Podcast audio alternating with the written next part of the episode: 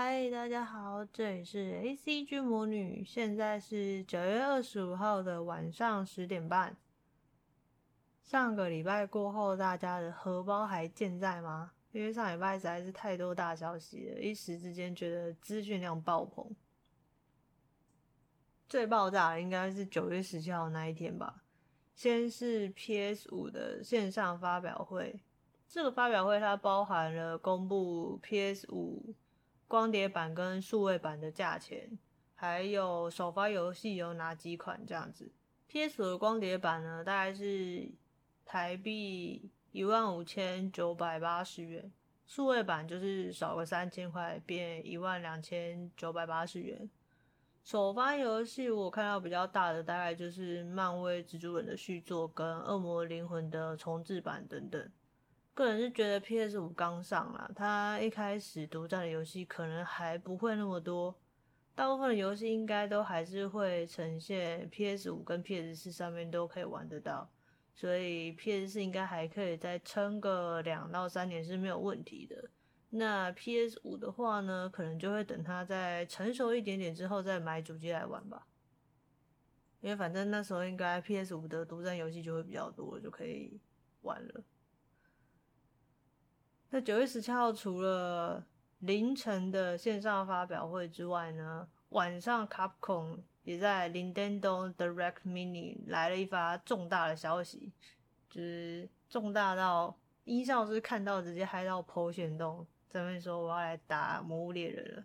对，没错，就是《魔物猎人》的游戏。Capcom 还是说《魔物猎人》这一款呢，之后要出《魔物猎人 Rise》。会在明年三月二十六号的时候发售。那另外一款跟《魔物猎人》有关的游戏，则是《魔物猎人物语二：破灭之翼》，预计会在二零二一年的夏天发售。这真的是万万没有想到，《魔物猎人》还会出新作，因为上次距离《魔物猎人》GU 已经有一段时间了，再加上后来出了《魔物猎人 World》还有《Iceborne》。我想说，可能全世界人都跑去玩 PS 的版本了吧？结果没想到，后来卡普空还出了新作。那看完《魔物猎人 Rise》的宣传片之后呢，我觉得我跟音效师应该是都会买，因为这次 Rise 的风格跟之前《魔物猎人三》一样，都是走日系风格。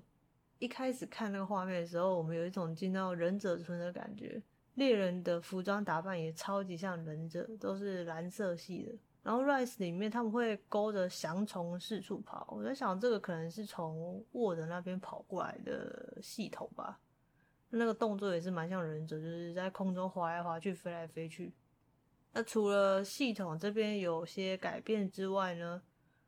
狗派的猎人们有福了，就是除了爱露猫之外，Rise 还新增了可以骑乘的伙伴加尔克，它是一只看起来很帅气的狗狗。我看影片里面，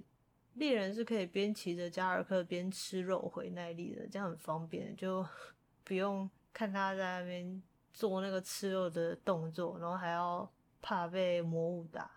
那加尔克除了可以在猎人之外呢，还会咬着剑帮忙打魔物，我觉得超酷的。最近我看到官网有试出加尔克的限量同捆包。那这个同捆包里面有包含一只加尔克窝着睡觉的那个玩偶，可以放在腿上，方便你打电动的时候窥手用的。那玩偶看起来超可爱的，我觉得我很有机会去买那个同捆包，然后放一只加尔克在脚上。除了多了一个伙伴之外，Rise 在魔物方面其实有新增不少新的魔物，等着大家去狩猎哦。明年大家再一起来狩猎吧。那聊完了上周这些大消息之后呢，来聊聊本集的主题。其实本周要聊的卡通跟下周要聊的卡通都跟台语蛮有关系的。原因是因为我跟其他的 podcaster 有一个台语周的合作。那一开始在选题材的时候，我有两部卡通在考虑，后来想想决定还是用另外一部全部都是台语的卡通来当做台语周的题材。那另外一部国台语夹杂的卡通呢，因为它也是一个非常有名的作品，所以我想说，那就干脆拿来当这一周的主题好了，顺便帮下周的台语周暖身。那大家有猜到这一部国台语夹杂的有名卡通是哪一部了吗？答案揭晓就是最强原始人两金的乌龙派出所。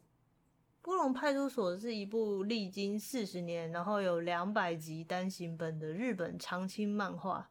他从一九七六年一路出出出出到二零一六年，还创下了最多连载集数的金氏世界纪录。这部家喻户晓的作品作者为秋本志老师。那他好像在出《乌龙派出所》之前，还有出其他比较小的作品。那《乌龙派出所》就是他人生最强大的代表作，因为他就一出就出了四十年，大概占了他人生的超过一半了吧。那《乌龙派出所》的动画呢，是在一九九六年开始制作播出的，也就是说，大概画了。一二十年之后，它才开始被制成动画。台湾的首播，我记得好像是在卫视中文台开始播的。难得有一台不是三大台抢下首播权。卫视中文台，我记得好像是从二零零四年开始播的啦。我小时候看的已经是中视版的了，中视版算第二首吧，二零零五年播的那个版本。然后我还记得它播出的时间就是每周一到周五的下午五点到五点半。其实我现在讲到那个乌龙派出所，都会想要睡觉，因为我小时候我们家小朋友补习的时间差不多就是六点多要补习嘛，所以那时候五点多就要开始先吃吃饭，然后吃完饭就要赶快去补习。啊，有一阵子就刚好阿妈她晚餐啊，就是想说比较方便，所以全部都是煮水饺给小朋友吃。所以我们那段时间就几乎都是边吃水饺边看电视，所以现在一讲到乌龙派出所，我脑中会立刻联想到水饺的味道。那乌龙派出所跟我的另外一个回忆就是，其实一开始啊，我们家会看乌龙派出所，不是因为我们这群小孩子的关系哦，是因为我阿嬷。我们那时候一开始其实都是看别台的卡通，可是因为我们吃到一半会要跑回去厨房那边夹菜，然后再回客厅嘛。一去厨房夹个菜回来，就发现电视已经被阿妈转去看《乌龙派出所》了。所以久而久之，我们也跟着看了很多集的《乌龙派出所》。其实阿妈也是看两集都一直笑，因为两金他也蛮常讲台语的。那对于母语是台语的阿嬷来说呢，就是蛮亲切的，也是一个算是跟他比较贴近的卡通。不然他有时候。他看我们的卡通，他都不知道我们在演什么，他就就觉得我们看这些看那些东西很无聊。我阿嬷其实是国语台语都会通啦，可是对于如果从小都是讲台语的长辈来说的话，听到台语还是会比较习惯一些。因为像我阿嬷跟我们讲话，其实国文讲一讲之后，他还是会自己变成台语，所以阿妈看到只要是台语的东西，她都会蛮开心的。然后说到阿良讲台语这件事情啊，其实我一直觉得我很佩服阿良的配音员，就是林协忠老师，他很常让阿良的台词可以国台语交杂，完全不会有违和感，反而表现出非常 local 的感觉，而且又不会让角色说失真，不像原本的人设那样，反而会让角色更加生动。我觉得他超厉害，所以后来我看《乌龙派出所》的时候都听中配，我不会听日配。然后也是因为中配有掺杂台语的关系，所以让我们家阿嬷就会开始看卡通。她印象中，她除了看这部之外，她还有看我下礼拜要讲的那一部，还有我们这一家，因为对她来讲都是比较亲切的用语。那另外林协忠老师除了国台语掺杂之外呢，我早知道才发现，原来台湾版的《乌龙派出所》里面很多时事梗的台词都是由他去修改的。他真的是一位非常厉害的配音员，也是因为他这么用心的关系，才让台湾人几乎人人都可以知道《乌龙派出所》这部动画。我小时候还记得那个阿良最常喊的一句话，就是在那喊“像啦像啦，弄掉我护肩哦”。然后我妹最常会学那个他们的所长，就是大元所长，会在骂什么“梁军，你这个大笨蛋”之类的。我妹学的比较像，这个我学的不像。我妹学超级像，我我们小时候听她在那边学的时候都超好笑。然后我们小时候看《乌龙派出所》的时候，我们都还记得他的动画片头曲，很多都很有趣，像 OP One 那个旋律。蛮好玩的，就是很急促的那一个。我记得那个旋律是嘚嘚嘚嘚，然后它会重复个两次吧。那这首歌的歌名呢是叫《夏天来了》。我后来查之后才发现，原来中式那个版本是他只剪后面的十几秒来做成片头曲。它真正完整的歌曲其实蛮不能让小朋友听到的。大家有空可以去找一下，你们就打《乌龙派出所》片头曲一就可以找得到了。然后我跟我们家弟弟妹妹比较常记得的是 OP 五的片头曲，它的名字是叫做《一起来归友》。动画我记得很清楚的是有几幕阿良跟着两个小朋友。一起在玩跳格子跟打陀螺的那个画面，超热闹，也蛮怀旧的。然后音效是他也蛮记得乌龙派出所的。他印象比较深刻的是 OP One 那个夏天来了，还有 OP 三的葛饰狂想曲。印象是说他超级记得 OP One 那个时候的画面是他俩会抓一只大鱼，然后在那边抖动，那一幕超搞笑。我们后来有看那个动画，蛮好笑的，就看到大家头一直在那边抖动。OP 三的《葛饰狂想曲》应该是如果有看过《乌龙派出所》这部卡通的，都会蛮熟悉的一首歌曲，旋律蛮有记忆点的。然后其实整体来讲呢，《乌龙派出所》的片头曲风格都是走欢快路线，像 OP 就是讲夏天嘛，那 OP 三跟 OP 五就是。邀请大家回想起快乐的时光，比如说无忧无虑的童年啊，或者是一天到晚都很搞笑的龟游之类的。那现在就来欣赏音效师改编后的 OP 三吧，Music。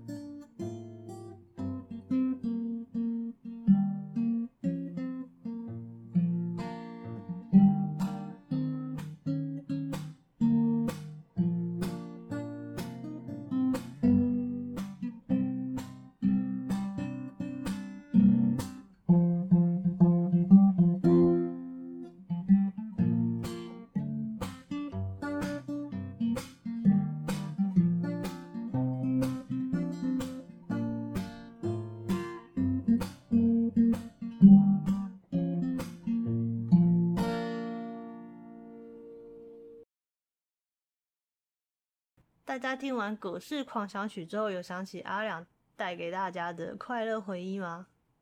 现在就一起来天天有事却很快乐的乌龙派出所吧。乌龙派出所的剧情其实是以龟友公园前派出所的日常为主，但偏偏这间派出所的日常跟我们一般认知的日常有一点不太一样。一般员警他们日常大概就是抓抓小偷啊、罪犯啊，然后不然就是去市区。市区巡逻等等，我们主角两津勘吉呢，他就常常会发生很多很鸟的事情，像是什么被追着讨债啊，不然就是会遇到外星人或奇怪的刑警上校等等，还会一天到晚都不务正业，常常搞一堆副业。我看斜杠青年的始祖大概就是两津本人吧，除了本业是警察之外，他还有一堆什么船啊、飞机。等奇奇怪怪交通工具的执照，除此之外，他连制造机器人、搞投资买卖，或者是做一些很神奇的事情，他都有掺过一脚。我在想说，如果世界上真的有这种人的话，我看他的 podcast 应该就是一堆东西可以讲，就是每一个东西都可以讲一集，录个两三百集应该是没有问题的。然后在龟友公园前派出所里面，除了两津之外，还有大原所长正妹丽子、帅哥中川跟平凡王四井。大原所长就是龟友前派出所这个所长，阿良的长官。他常常会把阿良气死，可是其实他也蛮爱护阿良啦，虽然他一天到晚都在骂他。那会蛮爱护他的是因为他其实是一个蛮照顾下属的主管，而且他跟阿良彼此还蛮互相扶持的，因为所长他自己本身是一个科技白痴，有很多新科技在尝试上面会需要阿良的帮忙，因为他自己不会操作。我还记得在动画里面会很常听到他最后的时候在那骂阿良。就是可能当天那一集的事件结束之后，通常都是以所长骂阿良为结尾这样子。那正妹例子呢，就是一个日发混血的大正妹，家里超有钱，有钱人等级大概就跟中川一样吧。他跟中川是好朋友啦，所以就是有钱的哥俩好。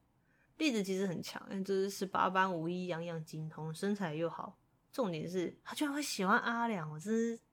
无法理解。然后他喜欢阿良的方式呢，我觉得也是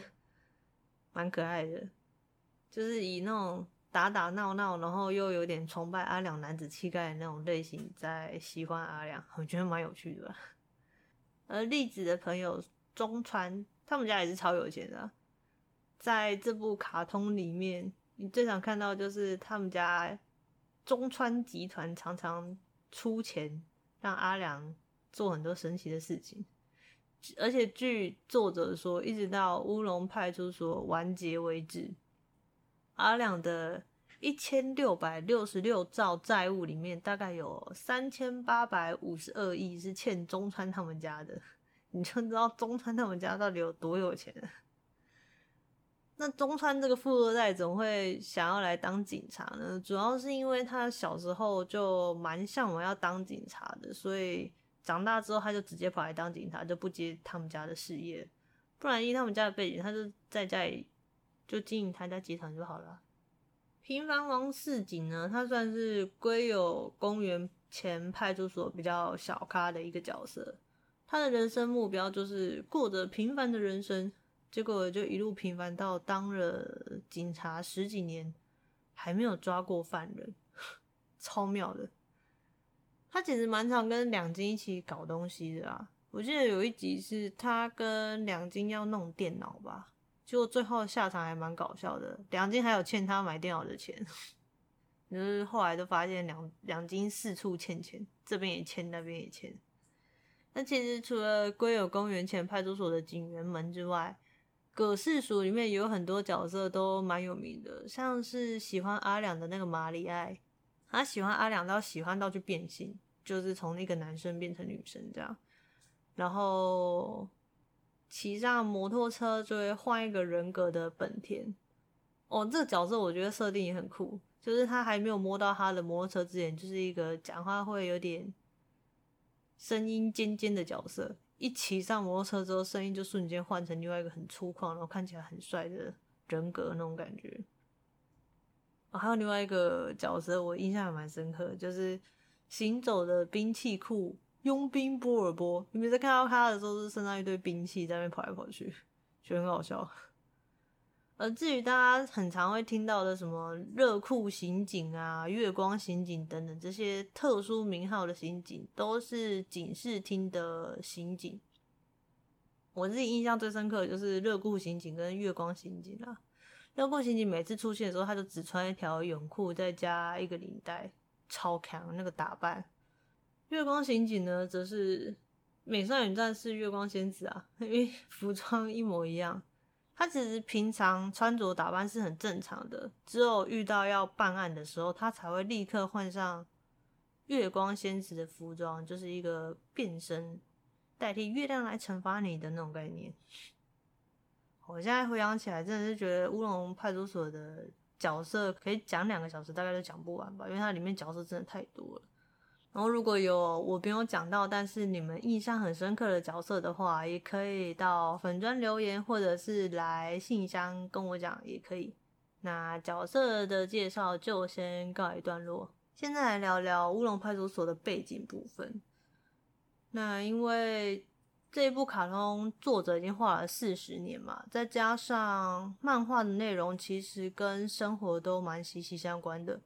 所以这部卡通呢，算是日本近代史的教科书了。哎，我真的觉得，其实很多卡通很适合拿来当教科书，诶，总比那些死板板全部都是字的教科书来得好。刚好最近大家有在讲那个用什么火凤燎原啊，还是三国志来代替历史课本的这个主题，就顺便想到了乌龙派出所可以拿来当日本近代教科书的部分。举凡生活中的历年流行事物，像是什么旧式的手机啊、机械表啊、早期的汽车等等，漫画里面其实都有画到。而且两金其实蛮多的时候都会详细介绍的，可能动画版上面没有写那么细啊，漫画版上面几乎他有操作过的东西都会介绍的蛮详细的。那看完漫画之后，会觉得作者其实很用心，不止在各个年代。的背景上面去下功夫，剧情编排搞笑很轻松，然后漫画中的物件其实也很讲究，就连龟有公园前派出所也是参考历史上面真的派出所来命名的，所以现实生活中的龟有公园前派出所它是真的存在的哦，在大正年间，后来就因为一些原因所以拆掉了。那说到现实生活中的乌龙派出所啊，让我想到我之前有拉音效师回去屏东玩的时候，发现屏东有一个乌龙派出所，原因是因为在屏东的新园乡有一个乌龙村，那那边的派出所就叫乌龙派出所。我跟音效师还特别跑去看，那里的门口有一个真人版两金的立牌可以拍照，大家有空去屏东玩的时候可以去稍微看一下。那后来。警察局这边是因为觉得叫乌龙派出所这个名字不太好，所以好像改成叫兴隆派出所吧，就是稍微改名啦。因为如果让人家觉得警察办案两光两光的，然后很常会搞乌龙的话，好像不太好，所以警察局这边就特别证明了一下。那讲完了本周的主题之后呢，进入本周的 Q&A 时间。先来回复一下 Apple Podcast 的留言好了。首先是留了一整套《通灵王》在教室的佛心学长，他说我的怀旧系列的 range 有点宽，然后还问我说 GTO 算不算是怀旧卡通？欸，其实我觉得只要是我小时候看过，甚至是我出生前播出的，都还算是怀旧卡通啦。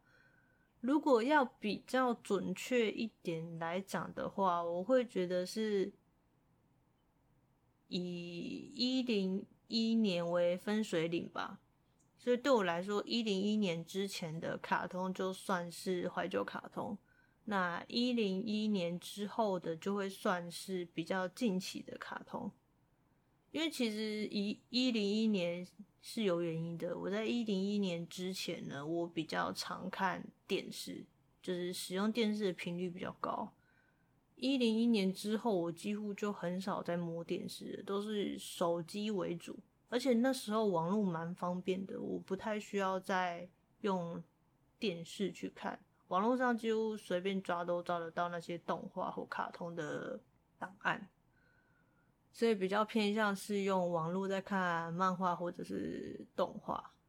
所以如果以这个标准来区分的话，GTO 算是怀旧卡通哦。